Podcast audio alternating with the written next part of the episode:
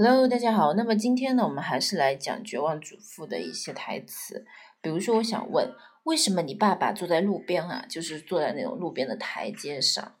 Why is my dad sitting out on the curb? Why is my dad sitting sitting out on the curb? Out 和后面的 on 连读，out on out on the curb，c o r b curb。why is my dad sitting out on the curb? Out on the curb. Out on out on the curb. C U R B，记住这个单词，路边。因为我把他赶出去了，because I kicked him out of the house. I kicked him out of the house. 有个连读，kicked, kicked，然后 kicked him, kicked him out of the house because I kicked him out of the house. Out of, out of, out of the house. 这地方有一个地方要注意，比如说 kicked, k i c k e d 表示过去式，kick, kicked, kicked, kicked。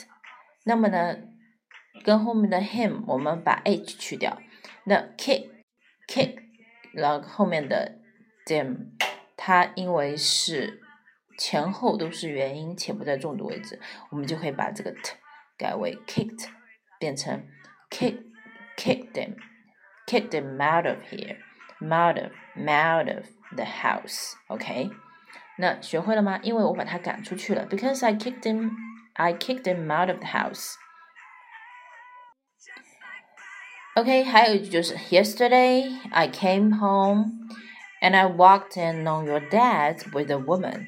昨天我刚回家呀，我回家进来就看到你爸爸和一个女人在一起。I walked in, walked in on, walked in on your dad。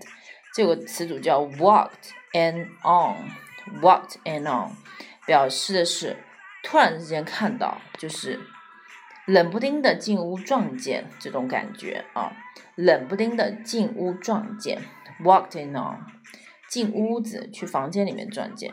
to enter a room when somebody is there is doing something private and does not expect you，并不期望你进来。你看到进到一个房间，当别人呢正在做一些比较私人的事情，而且不希望你发现，就叫 walked in on。walked walk in on。Yesterday I came home and I walked in on your dad with a woman.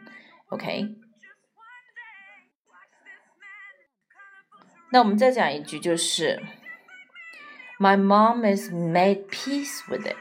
Made 就是 make 过去式。